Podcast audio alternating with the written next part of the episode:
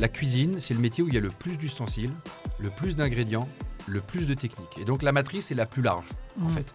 Euh, donc, à partir du moment où on était capable de former au métier de la cuisine, alors nous sommes capables de former à tous les autres métiers. Si on a fait du digital, ce n'est pas du tout parce que euh, on s'est lancé là-dedans et euh, parce qu'on ne connaissait pas le présentiel. Non, non. On maîtrise le présentiel et on pense que le digital a une vraie valeur par rapport au présentiel. Et donc, tant qu'on aura ces deux pieds et qu'on pourra dire à quelqu'un qui est à 200, 300, 500 km de l'atelier des chefs, il n'y a pas de problème, je peux te former grâce au digital. Mais si tu veux euh, venir me voir, si tu as des questions en particulier sur un sujet ou un autre, j'ai toujours mes ateliers, il n'y a pas de problème. Tu n'as pas que des robots en face de toi, il y a vraiment des humains.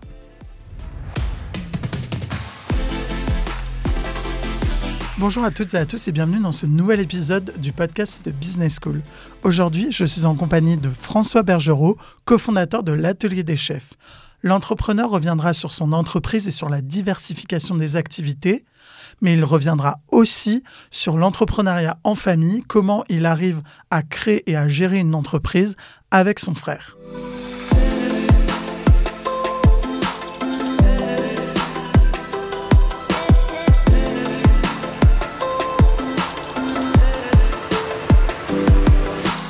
Bonjour François. Bonjour Max. Merci beaucoup de venir aujourd'hui pour répondre à mes questions. Et la première question que je pose à tous mes entrepreneurs, comment ça va aujourd'hui? Ah, ça va très bien, il, il fait beau, euh, c'est le mois de mai qui est le, le plus beau mois de l'année, donc ça va très bien. Oui, c'est vrai qu'il fait beau et que c'est très agréable. Alors aujourd'hui, on va parler de, ta boîte, l'Atelier des chefs, qui est, bon, je trouve une super boîte aussi parce que je suis passionné de cuisine. Mais avant ça, on va parler un peu de toi, de ton parcours. J'ai vu que tu t'étais formé à, en école de commerce à EM Lyon, alors que ton frère était à HEC Paris. Est-ce que l'école de commerce, c'est un peu euh, un truc de famille? Alors oui, euh, c'est clairement un truc de famille, euh, pas au niveau de nos parents d'ailleurs, mais, euh, mais c'est vrai que quand je regarde euh, mes frères et sœurs ou euh, autour de moi mes cousins, etc., on est beaucoup, beaucoup passé par, euh, euh, par l'école de commerce. Euh, on aime les métiers du business, et donc c'est vrai que c'est un peu la voie logique pour, euh, euh, pour faire ce genre de métier, même si c'est pas la seule voie, mais donc euh, oui, c'est un truc de famille. Oui, je parle de ton frère parce que tu as fondé l'atelier des chefs avec ton frère. On y reviendra un peu plus tard, mais c'est pour donner un peu de contexte dès cette première question. J'ai vu aussi que tu t'étais formé à l'université. Tu as un bachelor en droit, c'est ça. Pourquoi euh, t'orienter vers le droit? Donc ça, c'était avant même Lyon. Pourquoi t'orienter vers le droit à ta sortie d'études? Euh, Qu'est-ce que tu voulais faire finalement quand tu étais lycéen? Alors en fait, euh, moi j'ai eu un petit problème d'orientation en première terminale, c'est-à-dire que euh, j'avais en tête qu'il fallait absolument faire une voie scientifique euh, parce que c'était euh, selon moi ce qu'il y avait de mieux. Et, en fait, j'étais pas spécialement fait pour ça, donc j'ai pas eu un, super bac qui me permettait d'avoir des très bonnes prépas. Et donc à partir de là, je me suis dit qu'est-ce qui pourrait vraiment me servir comme fac avant d'aller peut-être rejoindre une école de commerce? Et je me suis dit que le droit me servirait tout le temps. Alors pour le coup, mon père est juriste, donc ça, ça m'a peut-être un peu influencé. Et, voilà. Et effectivement, c'était un assez bon choix parce que, un, j'ai adoré faire du droit. Mhm. Ça me sert encore aujourd'hui. Et puis, euh, ça m'a permis de rejoindre le M Lyon, en effet. Oui, donc euh, en fait, tu as fait du droit en sachant pertinemment que tu allais rejoindre une école de commerce derrière. Alors oui, au début, euh, j'y suis allé pour ça. Et puis, euh, je me suis un peu pris au jeu du droit. Et donc, à un moment, je me suis dit, non, finalement, je vais faire du droit toute ma vie. Bon, et puis, j'ai quand même, je me suis quand même dit qu'un diplôme d'école de commerce me servirait même pour devenir avocat. Et puis, une fois que je suis rentré euh, à l'EM Lyon, j'ai commencé à travailler euh, euh, chez L'Oréal et, à faire d'autres stages de ce genre. Et je me suis rendu compte que plus que le droit, c'était le, business avec des notions de droit qui, qui m'amusaient. Et donc tout de suite après EM Lyon, tu n'es pas allé dans la voie de l'entrepreneuriat, tu es allé chez Altran, si je ne dis pas de bêtises. Est-ce que quand tu es sorti de l'école, tu savais que tu voulais faire de l'entrepreneuriat plus tard, mais tu t'es dit j'attends d'avoir un bagage euh, pro Ou alors est-ce que euh, c'était une idée qui était très lointaine et à laquelle tu pensais même pas? Non, j'ai- vraiment toujours su que je voulais être entrepreneur. Euh, à 15 ans, je faisais des sonos, voilà, mais on faisait ça à trois, donc on avait vraiment investi, etc. C'était, on le gérait vraiment comme une boîte. Et puis, euh, quand j'ai fait ma licence, mon bachelor maintenant de droit, euh, j'ai commencé à créer, euh, à travailler sur des projets de création d'entreprise. Donc déjà, ça, me- titillait. Puis chez Altran, j'ai repris un projet que j'avais dû arrêter pendant mes, pardon, chez Lyon, j'ai repris un projet que j'avais dû arrêter pendant, pendant mon bachelor. Et en fait, le choix d'Altran, c'était de l'intrapreneuriat. C'était en fait la, promesse d'Altran d'Altran, c'était venez chez nous et vous allez créer votre propre business unit, donc votre boîte au sein d'Altran. Et donc, je trouvais que c'était absolument parfait pour apprendre euh, la création d'entreprise. Et j'ai eu en fait une double chance qui est que non seulement euh, j'ai été pris chez Altran, mais j'ai été euh, sélectionné, je ne sais pas si c'est sélectionné, mais en tout cas pour aller créer leur filiale aux États-Unis. donc j'avais le choix, encore une fois, entre partir en Belgique dans une entité qui existait pour créer ma petite business unit, ou alors vraiment aller créer la société Altran aux États-Unis. et donc j'ai choisi ça, un parce que c'était de la création, et deux, en me disant, euh, aux États-Unis, je trouverais forcément une idée de boîte géniale à ramener. Donc, euh, non, j'ai toujours été animé par la création d'entreprise. Mais tu étais récemment diplômé, ça t'a pas effrayé de te dire, euh, je vais créer et imposer la filiale d'une boîte dans un aussi grand pays que les États-Unis? En fait, justement, comme j'étais jeune diplômé, je me rendais compte de rien. et, et d'ailleurs, c'est la grande, grande force de ce groupe, ou en tout cas, c'était sa grande force à l'époque, c'est que leur théorie était de dire qu'à 23, 24 ans, euh, on a peur de rien, on fonce et, finalement, euh, euh, on réfléchit pas bêtement. Et si on a une capacité de travail, l'envie de faire, et puis des gens autour qui sont capables de nous dire attention, tu vas peut-être dans une mauvaise voie, et finalement, on est capable de, de, soulever des montagnes. Et donc, voilà, j'étais un peu inconscient, mais finalement, ça s'est pas trop mal passé. Et comme tu le disais, tu es allé aux États-Unis. Comment s'est passée cette expérience américaine? Ah bah c'était, absolument extraordinaire. On est parti à, deux. Donc, euh, euh, la seule chose qu'on avait, c'était euh, un, bureau sous-loué par le Crédit Lyonnais qui nous, qui nous hébergeait pendant un temps. Donc voilà, on est, on est arrivé avec ça. Et puis euh, là, on est vraiment parti de, de zéro. Donc euh, euh, pendant une semaine, j'étais à l'hôtel à Chicago, j'avais jamais mis les pieds là-bas. Et puis finalement, j'ai trouvé un, un, un, appart. Puis on a organisé notre bureau en allant acheter nos petits ordinateurs, notre petite imprimante. Vraiment, c'était de l'entrepreneuriat de base. Et puis après, on savait que quels étaient nos, gros clients cibles. Donc, c'était à l'époque des Motorola euh, et des gens comme ça, puisque c'était le grand moment de la, télé, des télécoms. Euh, et donc, euh, on a fait ce qu'Altran faisait très très bien à l'époque, c'est-à-dire qu'on a tapé dans le dur, on a passé du coup de fil, et puis, et puis finalement, on a créé notre business. Et en fait, ce dont je me suis rendu compte à ce moment-là, c'est que la création d'entreprise, il ne faut pas la prendre du mauvais côté. Euh, oui, il y a du juridique, oui, il y a de l'administratif, oui, y a, tout ça, ça existe. Mais en fait, d'abord, c'est faire du business. Une mm. fois que vous faites du business et que vous rentrez du chiffre d'affaires, bah, il y a toujours des gens pour euh, faire le reste du boulot pour vous, à savoir euh, des experts comptables, des avocats, des voilà. Donc, donc j'ai compris ça en disant en fait, faire du business, c'est savoir vendre. Et donc voilà, ça m'a beaucoup beaucoup dédramatisé la création d'entreprise. Et tu es resté combien de temps aux États-Unis? Je suis resté un an et demi. En fait, c'était dans le cadre d'un VIE. Mmh. Euh, quoi, CSNE à l'époque. Et en fait, au bout d'un an et demi, euh, ça a pas mal fonctionné et Altran a décidé de racheter une entreprise sur place, euh, beaucoup plus grosse et, basée à Boston. Et donc là, on s'est rendu compte, mon associé et moi, que en fait, soit on allait être réintégré dans cette entreprise à Boston et donc, on allait être euh, euh, un peu euh, dilué au milieu d'autres personnes, alors qu'on avait eu notre autonomie avant, ce qui ne nous amusait pas tellement. Soit, encore pire, on allait nous demander d'être un peu l'œil de Moscou de la France dans une boîte américaine. et là, notre vie allait être, allait être insupportable. Et comme, enfin, le métier n'était pas un métier que j'adorais. J'aimais l'entrepreneuriat, mais j'aimais pas forcément ce métier-là. Euh, je me suis dit, bon, ben voilà, j'ai vécu mon expérience de création entreprise. Euh, je rentre et, je vais ensuite réfléchir à ma propre création entreprise. Alors, l'atelier des chefs, c'est pas mal développé euh, hors des murs, si on peut dire, de l'Hexagone. Est-ce que ça t'a aidé, ton expérience aux États-Unis, à avoir justement ces codes anglo-saxons pour vous permettre de vous développer Alors oui, surtout que j'ai créé l'atelier des chefs donc avec mon frère euh, Nicolas, qui lui a passé trois ans à Dubaï et euh, deux ou trois ans à Toronto. Donc il était aussi, quand on a créé l'atelier des chefs, on était tous les deux très imprégnés euh, de cette culture étrangère et anglo-saxonne en particulier. Et donc on n'avait qu'une idée en tête, en effet, c'était de développer l'atelier des chefs à l'international, avec notamment un point qui souvent fait peur euh, aux Français, euh, euh, c'est la maîtrise de la langue. Donc mmh. avant tout ça, nous, on n'avait pas peur d'aller parler en anglais avec, avec nos futurs clients ou avec nos futurs bailleurs, etc. Donc oui, ça nous a, ça nous a aidés, poussés. Bon, ensuite, c'est comme tout. Hein, une fois qu'on arrive en Angleterre, ça n'a rien à voir avec les États-Unis et, donc il faut tout réapprendre. Mais, mais c'est ça qui est assez excitant en fait. Et euh, du coup, on a commencé à en parler. En 2004, c'est euh, la grande aventure entrepreneuriale avec l'atelier des chefs. Avant de parler plus en détail de cette aventure, est-ce que tu peux nous expliquer en quelques mots ce qu'est l'atelier des chefs? Alors, l'atelier des chefs, au, tout, tout, tout début, euh, ce sont des cours de cuisine dans des lieux physiques à destination du particulier. On avait tendance à, dire que c'était la nouvelle génération de cours de cuisine. Avant, les cours de cuisine s'adressaient à des gens qui étaient riches, oisifs et passionnés, c'est-à-dire qui avaient mmh. du temps, de l'argent et qui savaient déjà cuisiner. Et nous, on a décidé de créer des cours de cuisine qui étaient à l'opposé, et notamment avec un cours de cuisine en une demi-heure, à l'heure du déjeuner, euh, à 17 euros. Et donc tout d'un coup, on disait, tiens, ben, euh, toi qui n'as que 17 euros et qui normalement va déjeuner euh, quasiment pour ce prix-là dans le centre de Paris, eh ben, on te propose de prendre un cours de cuisine, de manger ce que tu as préparé et de retourner bosser. Donc voilà.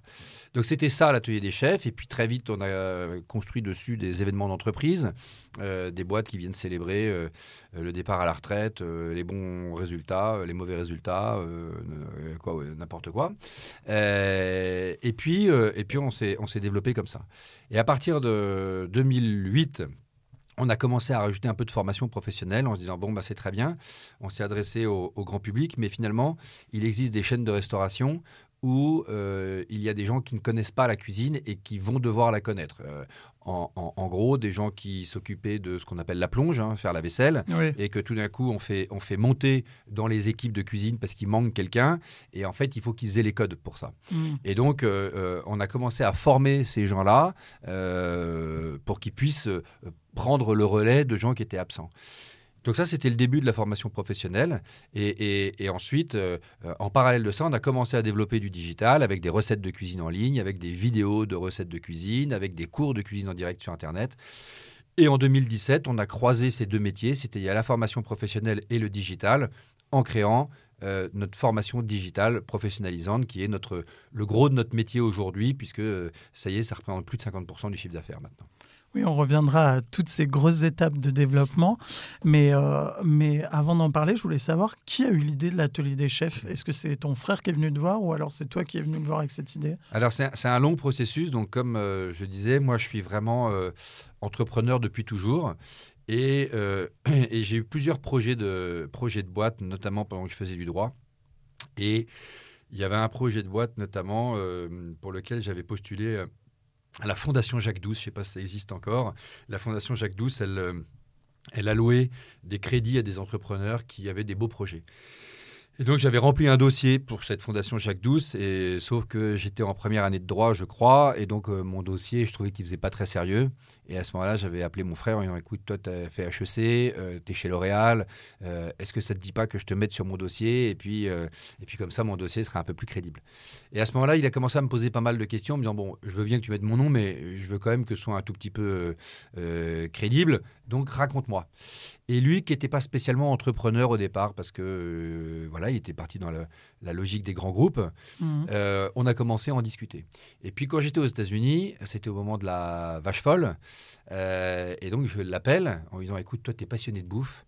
là, il y a un truc à faire, c'est que toutes les boucheries, elles sont décriées, mais moi, j'y crois pas. à un moment, les gens vont vouloir remanger de la viande. Donc, on va racheter des boucheries en ce moment, pas très cher. Et puis, alors le bio n'existait pas à l'époque, hein, c'était en, 2000. Euh, et euh, en fait, on va, on va tracer la viande du pré à l'assiette. Et puis, euh, nos boucheries, on va mettre de la fausse herbe par terre. on va, quoi, vraiment, on pourra. On pourra c'était, c'était les, boutiques actuelles, en fait. C'est ça qui est assez marrant. Et, et donc, on a commencé à réfléchir ensemble sur ce projet de boucherie. Bon, en se rendant compte assez rapidement que hum, le boucher était souvent un, vrai entrepreneur, artisan indépendant, mmh. et que c'était assez compliqué de fédérer tout ça euh, dans notre projet. Mais c'était pas grave, c'était la deuxième fois qu'on réfléchissait sur un projet entrepreneurial ensemble. Et donc, euh, pour le coup, quand euh, Nicolas était à Toronto, c'est lui qui m'a appelé en me disant écoute, je viens de visiter une boutique qui vend des livres de cuisine. Et pour vendre les livres de cuisine, eh bien, ils te font goûter le gâteau du, livre de cuisine. Si tu aimes le gâteau, tu achètes le bouquin. Qu'est-ce que tu penses de créer la FNAC de la cuisine, c'est-à-dire un endroit où on pourrait tout essayer, les ustensiles, euh, les bouquins, les produits d'épicerie, on essaierait et puis après on achèterait? Et moi, comme de toute façon, n'importe quel projet entrepreneurial m'excitait, et a fortiori avec mon frère pour qui j'avais beaucoup de respect et d'affection. Je lui ai dit, bah, génial, euh, euh, j'ai pris un, avion, je suis allé à Toronto chez lui pendant 15 jours et on a commencé à gratter euh, ce que serait l'atelier des chefs. Et puis rapidement, on s'est rendu compte que, en fait, ce, cette Fnac de la cuisine euh, n'allait pas forcément bien fonctionner parce que euh, il fallait d'abord inverser le sujet qui était réapprendre aux gens à cuisiner et après on leur vendrait les produits autour. Donc ça a été au départ clairement l'idée de Nicolas et puis ensuite euh, ensemble on l'a fait évoluer pour que ce soit l'atelier des chefs tel qu'on le connaît aujourd'hui. Mais donc quand il t'a pitché l'idée, tu as tout de suite dit oui Ouais, j'ai tout de suite dit oui. J'ai tout de suite dit oui, mais je, crois vraiment qu'il aurait pu me proposer de réfléchir à un business de planche à voile ou autre chose. ça m'aurait plu. Pour, info, euh, moi, ma femme est danseuse et donc on a créé une boîte ensemble de communication par la danse. Donc, euh, euh, c'est pas elle au début qui était très moteur, c'était moi, mais parce que voilà, mon premier projet c'était un annuaire pour téléphone portable. Donc, en fait, l'entrepreneur, il, prend un projet, il prend un manque. et puis ensuite, il dit comment est-ce que je pourrais créer une boîte pour combler ce manque? Donc, n'importe quel projet m'aurait excité, je crois. Et euh, tu disais, l'école de commerce et tout ce qui tourne autour du, business n'était pas forcément dans ta famille. Quand euh, vous annoncez à vos parents que vous quittez votre job pour entreprendre ensemble, comment ils ont réagi? Alors ça, c'est donc pour pas pour rappel, mais notre père est notaire. Donc, donc notre père, toute sa vie, il a géré des conflits de famille, euh, de, donc de, de, gens qui, au départ, avaient de très bonnes intentions et à la fin se sont tapés sur la figure. Et donc, quand on. Nicolas, à ce moment-là, quand on s'est lancé avec quatre enfants, et moi, euh, ma femme était enceinte, donc euh, on attendait notre premier enfant. Et, alors Bon, à la moi, vis-à-vis de moi, mon père se disait, bon, il est jeune, voilà, mais, vis-à-vis de mon frère aîné, il trouvait que c'était totalement euh, absurde. Lui, il n'est pas du tout entrepreneur, notre père. Il a vu, au contraire, le métier du notaire, c'est quand même de prévenir le risque, de dire, attention, il va y avoir des risques. Et donc là, voir ses deux fils, donc potentiellement ses cinq petits-enfants, nos femmes, à l'époque, avaient des situations relativement précaires. Ma belle-sœur, parce qu'elle revenait de l'étranger, donc elle n'avait pas de boulot, et ma femme, danseuse, gagnait pas des mille et des cents. Euh, et donc là, voir ses deux fils se lancer ensemble dans une, euh, des cours de cuisine, c'est-à-dire un, il a jamais mis les pieds dans une cuisine, mon père. Donc, euh, donc l'ensemble fait que ça a été vraiment un, un, tsunami pour lui, à tel point que pendant six mois, il a eu beaucoup de mal à parler avec mon frère. parce qu'il lui en voulait de m'avoir emmené dans cette galère. Et voilà, bon, aujourd'hui, tout est, tout est réglé. Oui, aujourd'hui, il reconnaît le succès, votre succès en tout cas. Oui, exactement. Et euh, est-ce que c'est facile d'entreprendre en famille, d'entreprendre avec son frère? Parce que bon, il y a toujours des, des, petites des petits conflits, des petites chamailleries entre frères. Est-ce que c'est facile de, de réussir à faire la distinction entre pro et perso? Alors, euh, est-ce que c'est plus facile, plus difficile euh, que d'entreprendre avec un de ses meilleurs copains ou J'en sais rien. Ce qui ce qui est important, c'est quoi les, les les bases, à mon avis, de l'association? Les bases de l'association, c'est qu'il faut avoir les mêmes valeurs. Euh, la valeur travail, la valeur ambition, euh, la valeur euh, d'éthique, etc., etc. Et quand on est frère, souvent on a quand même été élevé de la même façon, donc on a beaucoup de valeurs en commun. Et en mmh. l'occurrence, Nicolas et moi, on a beaucoup de valeurs en commun, même si on est assez différents dans la façon de vivre au quotidien, mais on a beaucoup de valeurs en commun, donc, et puis on se comprend à demi-mot. C'est-à-dire qu'au début, on faisait tous nos rendez-vous ensemble, et en fait, on sortait du rendez-vous, euh, on n'avait même pas besoin de débriefer, on savait ce que l'autre avait pensé du rendez-vous. Euh, et, ça, ça c'est une très très grande force.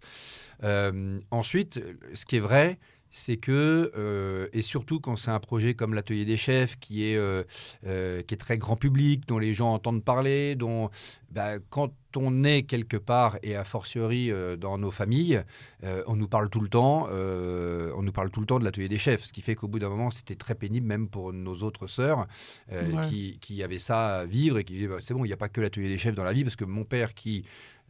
rejetait à fond ce projet au départ, comme il est obnubilé par le business, après coup, en fait, il ne nous parlait plus que de ça.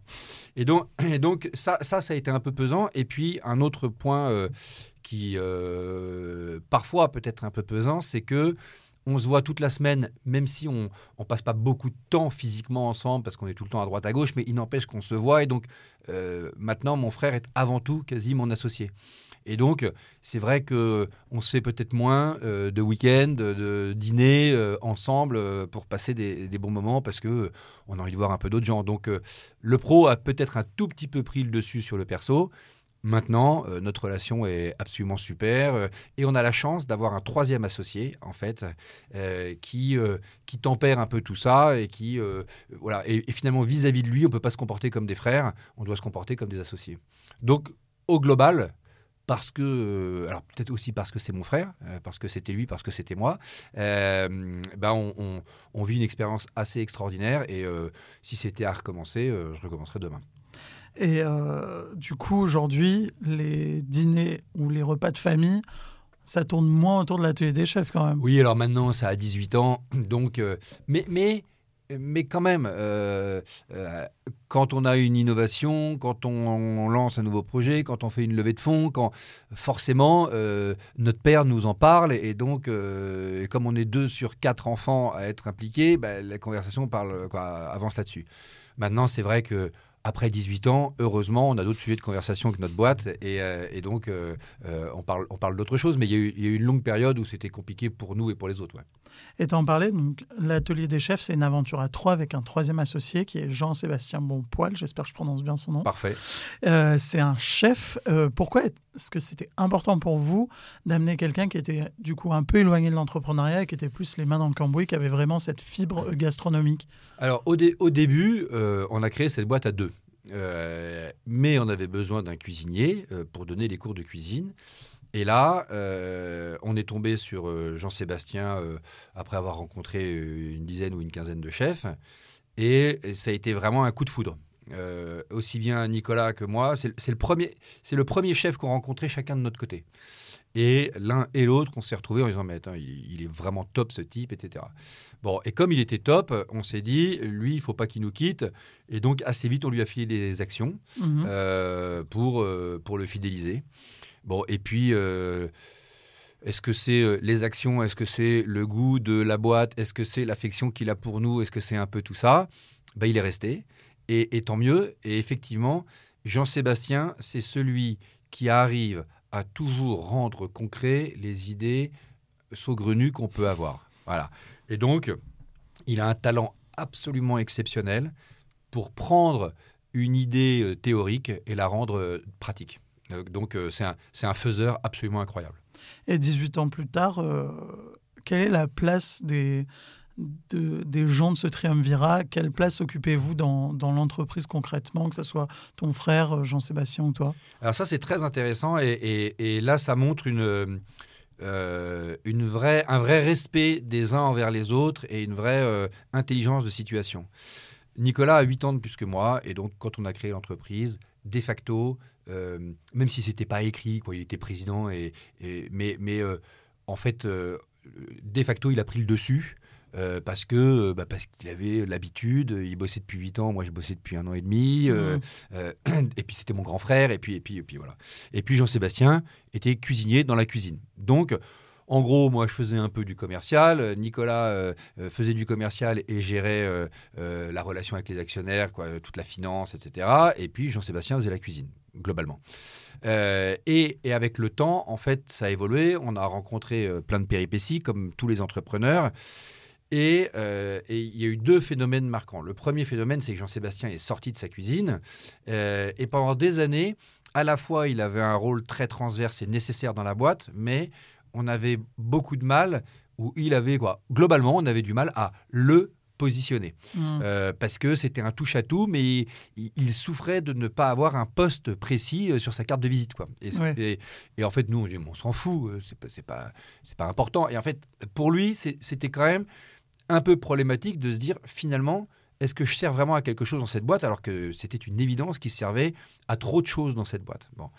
Et donc, avec euh, l'arrivée de la formation digitale, euh, Jean-Sébastien est vraiment devenu notre expert pédagogique, c'est-à-dire celui qui transforme un métier ou un, référentiel de métier en une formation et donc il va construire tout le canevas pédagogique avec les experts du métier. Donc euh, lui va construire la formation avec un électricien, construire la formation avec un cuisinier, construire la formation avec un pâtissier, etc.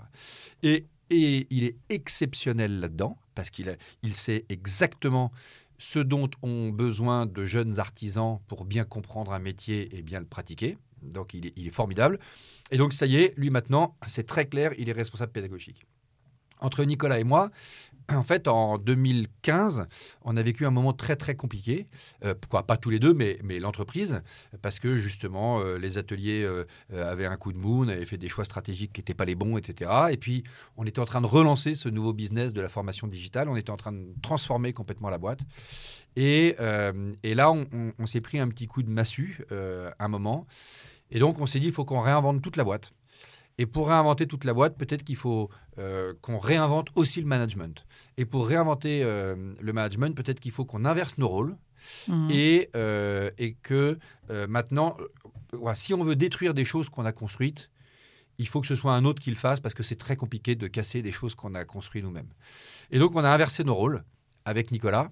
Euh, euh, et, ça a été fait euh, ni avec une volonté de pouvoir de ma part, ni avec. Et, Nicolas, à aucun moment, s'est dit ah, mais quand même, mon petit frère, il va. Non, non, pas du tout. En fait, tout d'un coup, Nicolas a dit moi, en fait, ce que j'aime profondément, c'est vendre et c'est là où je suis le meilleur et c'est j'aime aller au contact, etc. Et donc il a pris la direction commerciale de, de la boîte et en fait c'est là où il est le meilleur, voilà. Et moi à l'inverse, euh, je me suis rendu compte que ce que j'aimais, c'était avoir la vision stratégique un peu long terme, c'était euh, réfléchir sur des aspects un peu plus capitalistiques, c'était entraîner et construire un, codir, et donc j'ai repris la direction générale.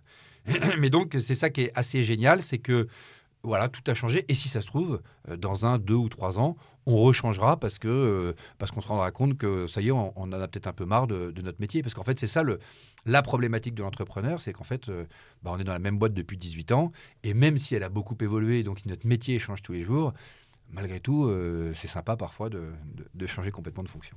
Et t'en parlais, t'en as beaucoup parlé. On vous êtes lancé dans la formation digitale. pourquoi avoir opté pour cette voie? Et aussi, j'avais une autre question corollaire qui était, tu disais qu'aujourd'hui, ça représente plus de 50% de votre CA. Du coup, quelle est la place accordée aujourd'hui à ces fameux ateliers pardon, qui étaient le cœur historique de la boîte? Alors, déjà, un, notre métier historique, c'est des cours de cuisine. Bon, et donc, il y, a deux notions dans cours de cuisine. Il y a vraiment l'enseignement et vraiment la cuisine. Mmh. Mais ce qui était intéressant, c'est que euh, depuis le début, les gens n'avaient retenu que le mot cuisine. Alors bien sûr, ils prenaient des cours de cuisine, mais moi, ils nous, appelaient pour un chef à domicile, ils nous appelaient pour euh, euh, une bonne recette, ils nous appelaient pour cuisine, cuisine, cuisine. Et pour deux raisons principales, c'est que Nicolas est un passionné de cuisine, Jean-Sébastien est un cuisinier, et, voilà. Donc, donc on était très, très, très marqué cuisine. Alors que moi, je, je me fiche de la cuisine, quoi. J'aime bien ça, euh, voilà, mais, mais ce n'est pas du tout une, une passion comme celle des deux autres. Mm. Et, donc, euh, en 2015, là, quand il faut commencer à vraiment repenser l'atelier des chefs, euh, il y avait soit la logique de continuer dans la cuisine. Et donc, continuer dans la cuisine, c'était choisir d'aller vers tout ce qui était euh, delivery, dark kitchen, toutes ces choses-là, parce que c'était ça le, marché qui allait, qui allait grossir, sachant que nous ne voulions pas avoir nos propres restaurants. Ce n'était pas un sujet. Donc soit ça soit euh, une autre option qui était plutôt d'aller vers la formation. Et en fait, euh, un, on, ne s'est pas mis tout à fait assez vite dans tous ces métiers euh, de, dark kitchen, de, de, delivery, etc. Et puis deux, moi, ça fait quelque temps que j'avais envie qu'on se développe de plus en plus dans la formation, et notamment parce que je trouvais totalement anormal que qu'on ait 3 millions de chômeurs et que euh, quand on appelle euh, un menuisier, un plombier ou autre, euh, ils mettent 6 mois pour venir chez nous parce qu'il n'avait pas de staff. Et donc, à partir de là, mon objectif a été de me dire, en fait, il faut qu'on forme des artisans. Bon, ça a mis du temps parce qu'au début, quand j'ai dit ça à mon board, tout le monde m'a dit Mais t'es un malade, l'atelier des chefs, on fait de la cuisine, donc on va pas faire de la plomberie. Mais, mais c'est comme ça que, que l'idée est née. Et en fait, ça a été lancé tout ça parce que j'ai eu la chance de prendre un petit déjeuner avec Michel Landel, le patron de Sodexo à l'époque. Et complètement par hasard, dans un truc d'ancien de l'EM Lyon, je le rencontre et je lui dis il faudrait qu'on se rencontre quand même. Et il me dit ok, très bien, prenons un petit déjeuner ensemble. Et puis je me suis dit qu'est-ce que je vais lui raconter? Mais c'est ça la vie de l'entrepreneur. Et donc en le rencontrant, je lui dis mais comment vous formez vos équipes à travers toute la France, à travers le monde, etc. Il m'en parlait pas. C'est le cauchemar. Et, et nous, à ce moment-là, on faisait des cours de cuisine en live. Je dis bah moi, j'ai le produit pour vous aider à former. Et en fait, il m'a dit Ah, mais c'est génial, c'est exactement ce dont on a besoin. Et on a commencé à réfléchir ensemble, etc. Et, là, on s'est lancé dans la formation digitale à la cuisine. Et c'est comme ça qu'est née en fait notre, notre euh, formation digitale. Ensuite, on l'a ouvert à différents métiers. Oui, justement, tu, tu parlais des métiers de l'artisanat, il y a aussi le métier de la coiffure. Euh, est-ce que tu peux revenir sur euh, un peu toutes les verticales que vous adressez déjà? Donc, euh, quand on s'est lancé là-dedans, par définition, on a commencé par la cuisine, c'est normal. Euh, la formation digitale, déjà, c'était un pari. Euh, et donc, aller directement sur des métiers un peu éloignés de notre cœur de métier, c'était un peu risqué. Donc, on a commencé par la cuisine et ça a très bien marché. Donc, au départ, avec des grands groupes comme Sodexo, Corian, Compass, etc.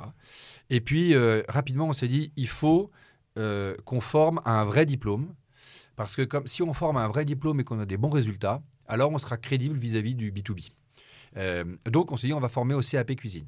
Et puis là, on a lancé notre première promotion de formation au CAP cuisine et on a eu des super résultats. Et nos clients étaient trop contents en nous disant c'est vraiment génial, j'ai appris plein de trucs, etc. Et donc on s'est dit tiens, notre truc fonctionne, ça marche. Et donc euh, bah, après la cuisine, classiquement, on est allé euh, dans la pâtisserie. Et puis là, on était encore à l'aise parce que Jean-Sébastien maîtrise très bien la cuisine, il maîtrise très bien la pâtisserie. Donc le contenu, bah, c'est lui qui l'a écrit. Mmh. Voilà. Et puis, euh, la pâtisserie a très bien fonctionné. Et donc, euh, on s'est lancé dans la boulangerie, qui est le, troisième métier de bouche un peu connexe. Et puis là, en discutant avec Jean-Sébastien, je lui ai dit, mais attends, mais tu, tu maîtrises toi la boulangerie? Et je me rends compte qu'il ne maîtrise absolument pas la boulangerie, mais qu'il s'est fait accompagner de boulangers professionnels. Et donc c'est là que j'ai vraiment compris qu'en fait, lui, il travaillait sur la pédagogie et que derrière, il pouvait se faire accompagner d'experts pour aller créer euh, une verticale métier. Et donc, là, euh, mon vieux rêve de quelques années euh, avant est devenu réalité. Je lui dis, mais donc, si tu es capable de faire de la boulangerie, on est capable de faire plein de nouveaux métiers. Et c'est comme ça qu'on s'est lancé dans, effectivement, donc, la coiffure, l'esthétique, l'assistance de vie aux familles, donc euh, ces gens qui vont accompagner euh, nos seniors, accompagner nos enfants, etc. Euh, et puis la petite enfance, donc les, gens qui gèrent, qui les crèches. Ça, c'était l'année dernière. Et cette année, on a rajouté donc un CAP électricien et un BTS, BTS diététique, donc qui est notre premier diplôme post-bac. Donc comment est-ce qu'on les a choisis, tous ces métiers-là? En fait, on a une ligne de conduite qui est, on veut euh, formés au métier de la main et de l'humain. Les métiers de la main et de l'humain, c'est un autre moyen de dire les métiers de l'artisanat et du service, mais on pense que c'est absolument euh, clé euh, de, mettre des jolis mots autour de ces métiers-là, parce que c'est des métiers absolument formidables, qui ont été un peu dévalorisés pendant des années, où en gros, si on n'était pas bon à l'école, on disait, bon, bah, toi, tu vas faire ça, donc il n'y a pas pire pour dévaloriser un métier que de, que de dire ça. Euh, et donc, nous, aujourd'hui, on est en train de dire, euh, en fait, tu as été euh, bon ou pas bon à l'école, tu as choisi un métier, et en fait, au bout de quelques années, tu te rends compte que ce métier n'est pas fait pour toi, et eh ben vas-y, réoriente-toi vers le métier qui va te rendre heureux. Et ce sont des métiers qui recrutent, qui sont non délocalisables et, et qui permettent de réellement s'épanouir, parce que tous les métiers dont on parle, et en fait, ce sont les métiers du service, en fait, dans, il y a deux façons de voir euh, la notion de service. Soit il y a la notion de servitude, qui est de dire ah bah, c'est horrible, je suis l'esclave d'eux. Voilà. Soit il y a l'autre façon de voir, c'est je fais du bien à. Et en fait, quand on fait de la cuisine on fait du bien. Quand on fait de la pâtisserie, on fait du bien. Quand on euh, est assistante de vie, eh ben, on apporte beaucoup de bonheur à des gens qui sont euh, soit très jeunes, soit très vieux, et, on rend service euh, à des familles qui sont un peu embêtées, etc. Donc tous ces métiers dont on parle, en fait, sont des métiers qui nécessitent d'être extrêmement revalorisés parce qu'ils permettent d'apporter du bonheur à n'importe quel niveau. Alors la question, on pourrait me dire, bah oui, mais un électricien, c'est quoi le bonheur? Ben, Je vous promets que quand plus rien ne marche chez vous et que l'électricien arrive et vous sauve, bah, vous avez envie de l'embrasser sur la bouche. Et euh, vous, tu parlais de, de, métiers qui recrutent. Est-ce que c'est pour ça que vous êtes dirigé vers cette voie-là? C'est parce que c'est des métiers qui recrutent, des métiers vers lesquels aussi beaucoup de gens s'orientent? Oui, alors effectivement, nos choix, euh, tous les métiers auxquels on forme sont des métiers sur lesquels il y a une forte demande euh, ou une forte offre d'emploi. Ça, c'est très important pour nous. Et en fait, d'ailleurs, nous ne formons pas au diplôme, on forme à euh, la réalisation d'un métier. Mm. Et ça, c'est absolument clé. C'est d'ailleurs pour ça qu'on a lancé notre CFA euh, euh, le mois dernier. C'est parce qu'en fait, notre enjeu, c'est d'insérer le plus vite possible nos, nos, apprenants dans la vie professionnelle. Et en fait, comme dès le début, on a commencé à travailler avec des grands groupes, je l'ai cité tout à l'heure, comme dès le début, on a travaillé avec ces gens-là, en fait, on a créé une vraie relation de confiance entre eux et nous. Et donc, aujourd'hui, dans notre CFA, eh ben, on est capable de proposer des offres d'apprentissage à plein de gens, euh, et sachant que les entreprises sont très demandeuses. Et euh, nous, on est capable de créer le pont entre euh, nos apprenants et les entreprises. Donc, oui, on veut former au métier et on veut faire en sorte que toute personne qui se forme à l'atelier des chefs ait à la sortie soit un job parce qu'il a rejoint une entreprise, soit beaucoup de ces métiers-là sont des métiers d'entrepreneurs parce que artisan, c'est un métier d'entrepreneur.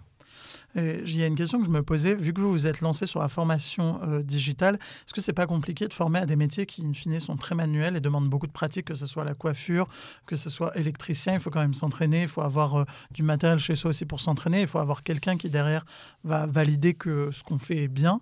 Euh, alors certes, avec votre CFA, vous pouvez permettre à, ces gens d'apprendre avec les entreprises, mais avant la création de ce CFA, comment vous faisiez pour aider ces gens à se former à des métiers très manuels, très pratico-pratiques?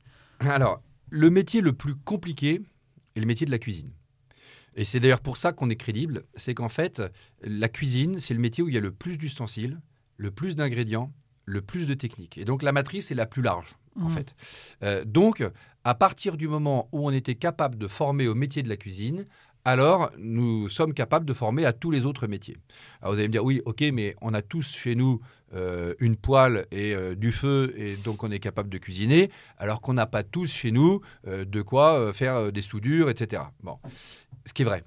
Maintenant, donc pour la cuisine, la logique est assez simple, c'est que on donne des règles, on donne des travaux pratiques, et puis ensuite on explique à chacun de nos apprenants la façon dont ils doivent filmer prendre des photos de chacune des étapes de leur réalisation. Ils nous les envoient et nous, derrière, on fait une correction individualisée. Donc en fait, moi, mon enjeu, c'est de faire en sorte que la formation digitale soit encore plus efficace que la formation en présentiel. Et ensuite, sur la coiffure ou sur l'esthétique, ou... c'est assez marrant parce que quand on rate une tarte aux pommes, on se dit, bon, bah, t'as raté une tarte aux pommes, les gens à qui tu vas la donner, ils vont la trouver mauvaise, mais voilà. c'est pas grave. Finalement, c'est pas très grave. Bon, finalement, euh, à partir du moment où vous connaissez vraiment les règles théoriques, si vous ratez euh, l'épilation d'une aisselle ou euh, d'un mollet, bon, on va vous en vouloir parce que la cire était sûrement un peu chaude et que ça a fait un peu mal, mais il n'y a pas de drame non plus. Idem, si vous ratez un tout petit peu la frange, il n'y a pas de drame non plus. D'accord? Donc on est sur des métiers où finalement, il n'y a jamais vraiment de drame. Et puis ensuite, en fait, il y a des outils pour s'entraîner sans porter préjudice à. typiquement, en coiffure, on a les têtes à coiffer. Bon, bah, les têtes à coiffer, quand vous vous inscrivez au CAP, quoi, la formation au CAP coiffure avec l'atelier des chefs, on vous demande de vous acheter des têtes à coiffer sur lesquelles vous allez faire vos couleurs, vos premières coupes, etc. Et en fait, il ne faut pas se leurrer, c'est exactement ce qui se passe dans n'importe quel centre de formation. En fait, je connais personne qui se dise tiens, je vais aller dans un centre de formation me faire couper les cheveux par une personne qui n'a jamais coupé les cheveux de sa vie. À partir du moment où on vous coupe les cheveux dans un centre de formation, c'est que la personne s'est déjà un peu entraînée sur euh, des cobayes en plastique euh, à qui ça fait un peu moins, moins peur. Alors ensuite, sur les métiers dits du bâtiment, tels que l'électricité, la plomberie, etc., là, c'est un peu plus compliqué. Et c'est là où Jean-Sébastien est absolument génial, c'est qu'il a réussi à vous... Le, premier, le premier travail pratique, c'est de vous construire un module qui va ressembler à un mur que vous aurez chez vous, qui prend 2 mètres sur 2 mètres. Donc euh, oui, si vous habitez dans un studio en plein centre de Paris, c'est pas forcément facile. Mais dès que vous habitez euh, et que vous avez une cave ou que vous avez un petit bout de jardin, ou bah, tout d'un coup, ça devient tout à fait faisable, il n'y a aucun problème. Voilà. Et donc, en fait, tout l'enjeu de Jean-Sébastien, c'est de prendre cette problématique de la pratique et de dire maintenant, moi, comment est-ce que je vais permettre à mes apprenants de pratiquer euh, tout en, et, à mes, correcteurs de corriger. Donc, euh, c'est la, problématique majeure. Ensuite, l'étape d'après, c'est en effet le CFA, où là, on permet à nos apprenants d'aller dans l'entreprise, et là, on leur donne en plus un, aspect de plus, qui est les soft skills et la compréhension de l'entreprise. Oui, mais euh, du coup, il y a aussi tout le côté validation. Ceux qui vont pas en entreprise forcément, tu parlais des correcteurs, comment ils peuvent corriger, justement, comment un, un, une coiffeuse qui débute et qui se lance dans votre formation peut savoir que ce qu'elle fait finalement, que sa, sa, teinture est bien, est bien appliquée, que sa coupe est bien réalisée. Comment vous réussissez à valider ça? Ben, Comme je l'ai dit, euh, en fait, un métier de l'artisanat, c'est des ustensiles, mmh. des ingrédients, des techniques et une organisation, un process. D'accord? Et donc, en fait, si vous respectez bien, si vous savez utiliser l'ustensile et vous prenez le bon ustensile, si vous utilisez le bon ingrédient, que vous avez la bonne technique et que vous appliquez le bon process, normalement, il n'y aura pas d'erreur dramatique. Alors oui, ensuite, pour être créatif comme Alain Ducasse, c'est un autre sujet. Oui. Mais pour être cuisinier dans un restaurant classique, c'est ça le, principe. De la même façon, pour être le, champion des coiffeurs, il faut avoir un, génie, une créativité, etc. Mais pour un niveau euh, euh, jeune embauché dans un salon, euh, en fait, il faut connaître ses ustensiles, ses pratiques et ses process. Et donc, nous, on valide ça, c'est-à-dire la maîtrise de l'outil, la maîtrise de, euh, du process. Et donc, en fait, c'est ce qu'on va demander à la personne, c'est de nous photographier l'ensemble des étapes. Et là, on va voir comment il met, s'il choisit le bon ustensile, etc. Et en fait, c'est ça qui est passionnant. C'est qu'on a décortiqué complètement la formation en micro-micro-formation, micro-modules. Et donc, à partir de là, il n'y a plus vraiment de, de, de, de risque majeur. Ensuite, tous les artisans vous le diront, de toute façon, pour être un bon artisan, c'est 5 ans ou 10 ans. Oui. Voilà. Mais donc, il y a quand même une validation à un moment dans l'étape de la, dans la formation. Ah, dans, dans, la formation, nous, tout au long de la formation, vous êtes validé par des experts du métier, pas des professeurs, hein, des mmh. experts du métier qui vous disent, OK, ça c'est bien, si tu étais dans mon salon, euh, le client serait content avec ça, je valide. Voilà, Et... on sort du référentiel. Et tu parlais de formation digitale, vous avez profiter de cette formation digitale aussi pour vous lancer euh, auprès d'une cible qui n'était pas forcément celle de l'atelier des chefs, c'est-à-dire les étudiants en école de commerce et d'ingénieurs et même les étudiants à l'université. Euh, pourquoi s'orienter vers, euh, vers les étudiants? Alors, je parle d'HEC parce que c'est un partenariat historique et c'est en volume, je crois, l'endroit où vous avez le plus d'étudiants. Pourquoi vous lancez vers les étudiants d'HEC et de Polytechnique? En fait, c'est il y a deux logiques à ça la première logique, c'est une demande des étudiants. Euh, C'est-à-dire que, euh, et notamment par notre métier historique qui est le métier de la food, euh, beaucoup d'étudiants de grandes écoles se disent j'ai envie de lancer un business dans la food. Et donc, pour maîtriser le business que je vais lancer, il est bien que je maîtrise la base du métier, c'est-à-dire la cuisine. Mmh. Bon, ça, c'était leur logique qui rentre dans une logique un peu plus globale qui est de donner du sens. Et donc, finalement, je ne peux faire bien que ce que je maîtrise de A à Z. Bon, ça c'est leur point de vue et qui est très légitime. Le deuxième point de vue euh, qui est le nôtre, c'est de dire quoi de mieux pour valoriser une filière que de montrer que les meilleurs élèves d'écoles de commerce, d'écoles d'ingénieurs euh, ou autres euh, vont se former à ces métiers-là. Donc, c'est-à-dire, si on reprend notre histoire d'il y a 30 ans, ou d'il y a, en l'occurrence, là, ils ont 25 ans, donc d'il y a 15 ans, il y a 15 ans, il y en avait à qui on disait Bon, toi, tu n'es pas bon élève, tu vas aller faire de la cuisine. Il y en avait un autre à qui on disait Toi, tu es très très bon élève, tu vas aller faire une prépa HEC. Et puis à la fin, ce qui est intéressant, c'est que le type qui a fait une prépa HEC, eh ben, il se forme au métier auquel le entre guillemets, mauvais élève, a été obligé de se former. Mmh. Et donc finalement, il y a une valorisation pour celui qui avait choisi cette voie-là dès le départ, de se dire, tiens, mais c'est intéressant, euh, en fait, même ces gens-là, aujourd'hui, se forment à mon métier. Donc mon métier, il, est, euh, il a une vraie valeur euh, aux yeux de tous. Et donc notre enjeu est absolument fondamental, et ça va être long, hein, c'est vraiment de revaloriser ces métiers, quelle que soit la façon de faire. Et donc, un premier moyen, c'était ces partenariats écoles. Et puis, on a d'autres. En fait, on va appliquer à nos formations, euh, à nos élèves, euh, tous les outils qu'on a eus en école de commerce pour valoriser nos étudiants et leur montrer que, en fait, à nos yeux, ils ont exactement la même valeur que celle que nous avions aux yeux de euh, notre directeur de l'EM Lyon ou d'HEC. On va sortir un peu de l'atelier des chefs pour parler un peu plus de toi et de ton rapport à l'entrepreneuriat. Alors avant ça, j'ai vu que tu étais euh, très engagé dans une association qui s'appelle Croissance Plus, une association dans laquelle tu es VP, c'est ça?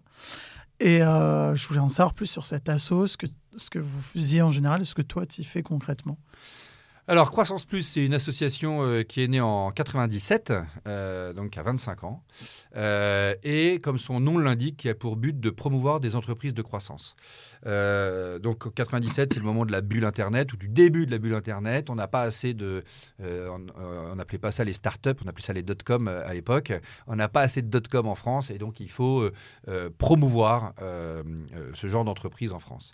Donc, Croissance Plus se crée avec trois enjeux majeurs. Le premier enjeu majeur, c'est un enjeu un peu as- aspirationnel et réseau, c'est-à-dire je me lance dans l'entrepreneuriat, je suis un peu paumé, j'ai besoin de rencontrer des gens qui ont 2, 3, 4 ans d'avance sur moi, qui vont me raconter les embûches par lesquelles je vais passer, etc.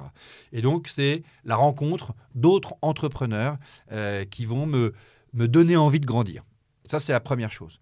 La deuxième chose, euh, c'est réfléchir à quel environnement juridique, économique on souhaite pour pouvoir grandir. Et donc, on échange avec tous les gouvernements. Il y a pas de, on est totalement apolitique pour dire, voyez, si vous voulez avoir des entreprises qui vont avoir des fortes croissances, si vous voulez créer de l'emploi, voilà le cadre juridique qu'il faut nous donner.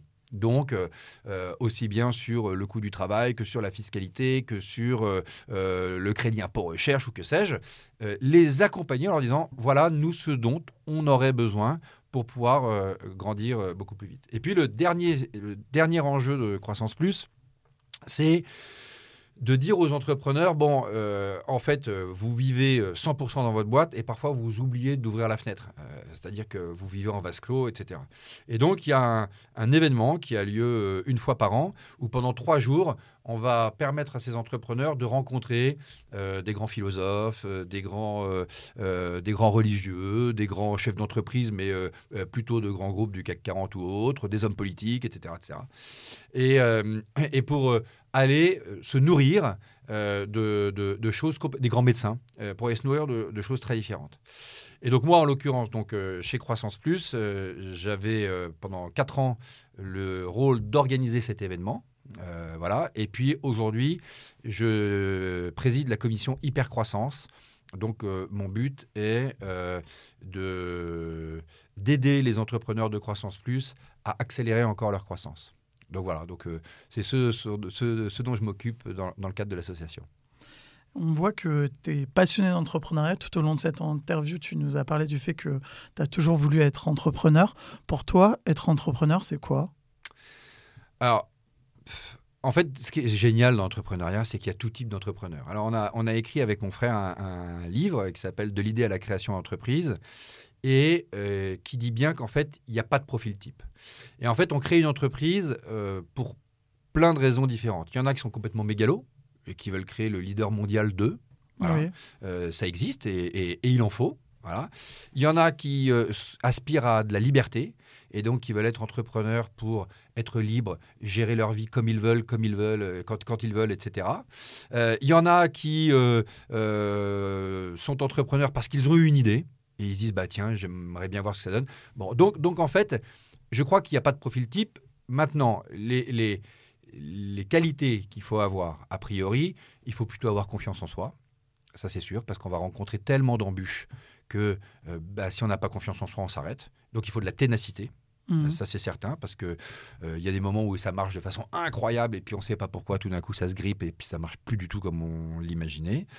Euh, il faut avoir le goût du travail, et puis il faut euh, savoir euh, embarquer les gens. Parce que tout au long de notre vie, on embarque les équipes, on embarque... Alors, il y a plein de façons d'embarquer les gens. Il y a des gens qui embarquent les autres par la, la voix, la, la gouaille, euh, etc. Il y en a qui embarquent euh, par une vision stratégique très très forte. Donc il n'y a pas aussi une seule façon d'embarquer les gens. Mais en revanche, il faut aimer le faire. Ça, c'est sûr. Oui, tu en parlais. Euh, effectivement, tu as écrit un livre avec ton frère euh, dédié à l'entrepreneuriat. Ce podcast a aussi vocation à aider ceux qui se lancent à concrétiser leurs rêves.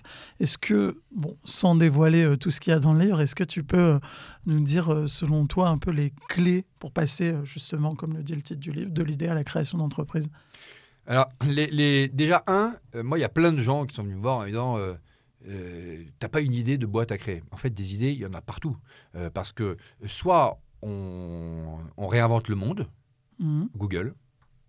Voilà, Google a changé le, monde avec, avec son, son, moteur de recherche. Voilà. Soit on fait la même chose que d'autres en mieux. typiquement, quand on fait de la formation digitale à la cuisine, la formation existe déjà. Nous, on décide de le faire en digital parce qu'on comprend qu'il y a des contraintes, etc. Mais, mais ce métier de formation au métier de cuisinier, ça existe déjà, sauf qu'on va le faire différemment. Et donc, en fait, à partir du moment où on se dit ça, on se rend compte que des idées, il y en a pléthore. Ensuite, la seule chose, c'est, et, en fait, l'idée, c'est 10% de, du projet. Derrière, c'est la capacité à réaliser. Et en fait, moi, il y, a, un bon, un, bon point déjà qui est de se dire tiens, c'est marrant finalement. Euh, quand euh, je veux organiser mes vacances, etc. Euh, est-ce que je suis très moteur? Est-ce que j'organise tout à l'avance? Est-ce que j'aime l'imprévu? Ou est-ce qu'au contraire, il faut que tout soit carré et que je sache exactement? En fait, il faut aimer l'imprévu. Il faut être prêt à aller à gauche alors qu'on avait prévu d'aller à droite. C'est ça l'entrepreneuriat, c'est l'adaptabilité. Donc, une fois qu'on a eu une bribe d'idées, derrière, on l'a fait à sa façon soit pour être leader du monde, soit pour avoir son petit business. Il n'y a pas de bonne façon. La seule chose, c'est que, en revanche, ça ne se passera jamais comme on vous l'a dit ou comme vous l'aviez prévu. Donc, faut être adaptable. Tu as entrepris avec ton frère, donc comme tu le disais, ça, l'entrepreneuriat et euh, notamment l'atelier des chefs a pas mal occupé euh, les repas de famille. Euh, finalement, en général, les gens qui, les entrepreneurs que je reçois me disent oui pour couper, je vois ma famille, mes amis. Toi, vu que tu entreprends en famille, il y a certains pans de ta vie que tu peux pas couper, tu peux pas arrêter de parler à ta famille dans, dans, ton, dans ta vie privée. Comment tu fais finalement pour souffler, pour te sortir la tête de l'atelier des chefs et pour essayer de, comme tu disais tout à l'heure, d'ouvrir la fenêtre et de voir un peu le monde qu'il y a autour? Alors, euh, j'avais beaucoup de mal au début. Euh, je continue euh, à, à, regarder mon téléphone tout le temps. donc, j'ai toujours un petit lien avec, avec ma boîte. Tout le temps, même à l'autre bout du monde, pendant un mois de vacances, ou 15 jours de vacances, ou une semaine de vacances, je vais toujours avoir un lien.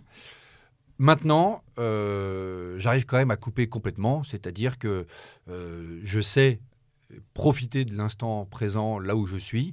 Euh, voilà, c'est un effort euh, au départ, et puis au bout d'un moment, en fait, on a l'impression que c'est quasi nécessaire, donc ça n'est plus un effort. Euh, le cerveau dit stop, là, il, faut que tu profites du moment que tu es en train de vivre, sans penser à la problématique qui est en train de se passer à des kilomètres d'ici.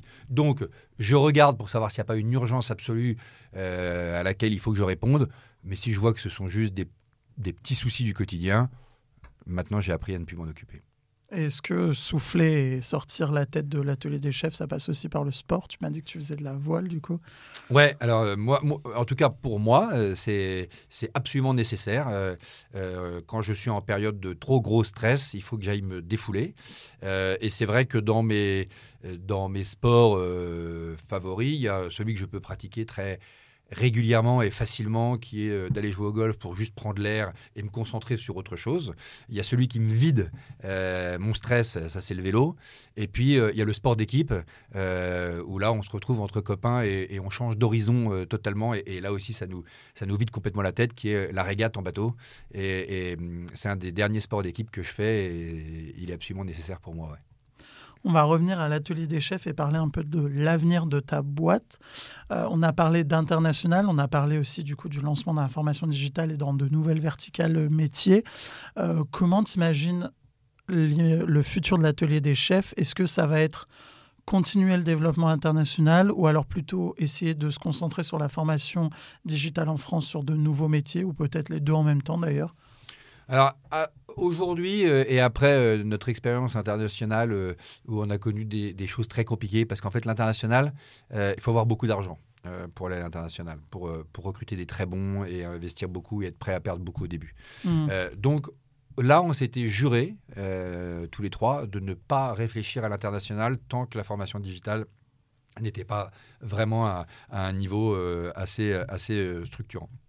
Donc aujourd'hui, notre euh, projet, c'est vraiment de développer notre plan sur la formation digitale en France. Et puis, euh, tu me posais tout à l'heure la question des ateliers, avec toujours ces ateliers qui sont absolument clés de notre organisation. Pourquoi? Ils sont clés parce que c'est le cœur de l'atelier des chefs, c'est de là qu'on vient et donc euh, ça ne s'oublie pas. Et puis, ils sont clés parce qu'en fait, il n'y a rien de mieux pour être crédible sur le digital que de continuer à être présent dans le présentiel. Et en fait, si on a fait du digital, ce n'est pas du tout parce que euh, on s'est lancé là-dedans et euh, parce qu'on ne connaissait pas le présentiel. Non, non. On maîtrise le présentiel et on pense que le digital a une vraie valeur par rapport au présentiel. Et donc, tant qu'on aura ces deux pieds et qu'on pourra dire à quelqu'un qui est à 200, 300, 500 km de l'atelier des chefs, il n'y a pas de problème, je peux te former grâce au digital. Mais si tu veux euh, venir me voir. Si tu as des questions en particulier sur un sujet ou un autre, j'ai toujours mes ateliers, il n'y a pas de problème. Tu n'as pas que des robots en face de toi, il y a vraiment des humains. On a parlé de l'avenir de l'atelier des chefs, et toi, ton avenir, tu le vois comment? Ah bah moi, mon avenir, euh, donc on est en train euh, là de, réécrire un, plan au minima à 5 ans pour les développer donc euh, sous ce nouvel atelier des chefs. On est en train de, de revoir euh, euh, l'organisation de notre capital avec des nouveaux investisseurs. Donc là, on, recommence une deuxième ou une troisième ou une quatrième ou une cinquième mi-temps, je sais pas trop, mais, mais on recommence une nouvelle mi-temps. on, a, on a une équipe qui est extraordinaire, un codir génial avec des très jeunes.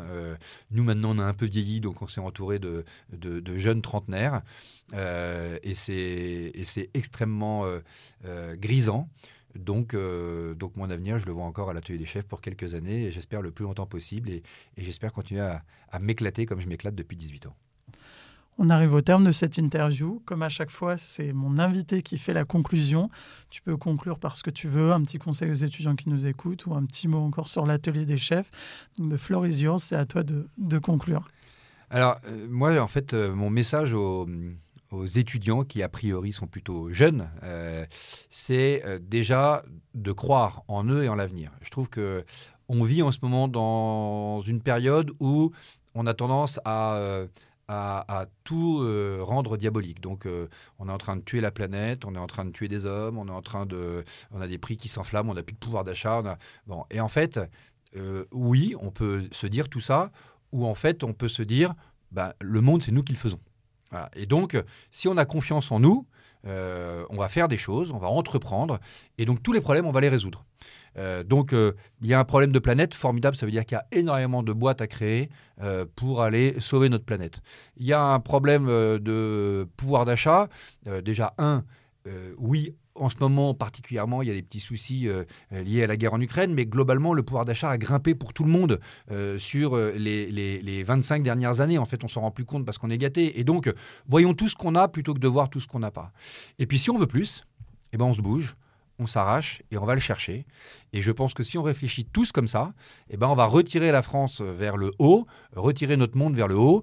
Et c'est pas du tout, euh, c'est pas du tout euh, un grand discours euh, philosophique. C'est vraiment un discours d'entrepreneur. C'est que le rôle de l'entrepreneur, c'est de prendre un problème et de le transformer pour faire en sorte que ce ne soit plus un problème, mais qu'il y ait une solution. Voilà.